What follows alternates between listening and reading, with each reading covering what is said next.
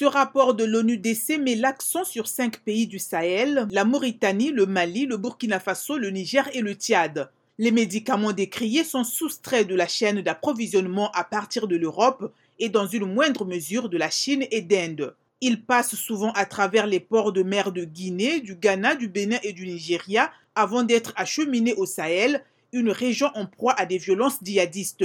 Au Sahel et dans les pays voisins, la forte prévalence des maladies comme le paludisme et les défis en termes de disponibilité et d'accès aux soins de santé créent un environnement dans lequel la demande en produits et services médicaux n'est pas pleinement satisfaite à travers des circuits formels, souligne le rapport de l'ONU-DC. Une fois qu'un produit légitime est dévié de la chaîne d'approvisionnement, il y a très peu de suivi sur comment il doit être utilisé, affirme François Patuel, chef de l'unité de la recherche et de la sensibilisation de l'ONU-DC. Ceux qui entretiennent ce commerce vont des employés de firmes pharmaceutiques aux vendeurs de rue en passant par les agents de santé. Les traitements non efficaces liés à ce trafic réduisent la confiance dans le système de santé et le gouvernement, dit le document.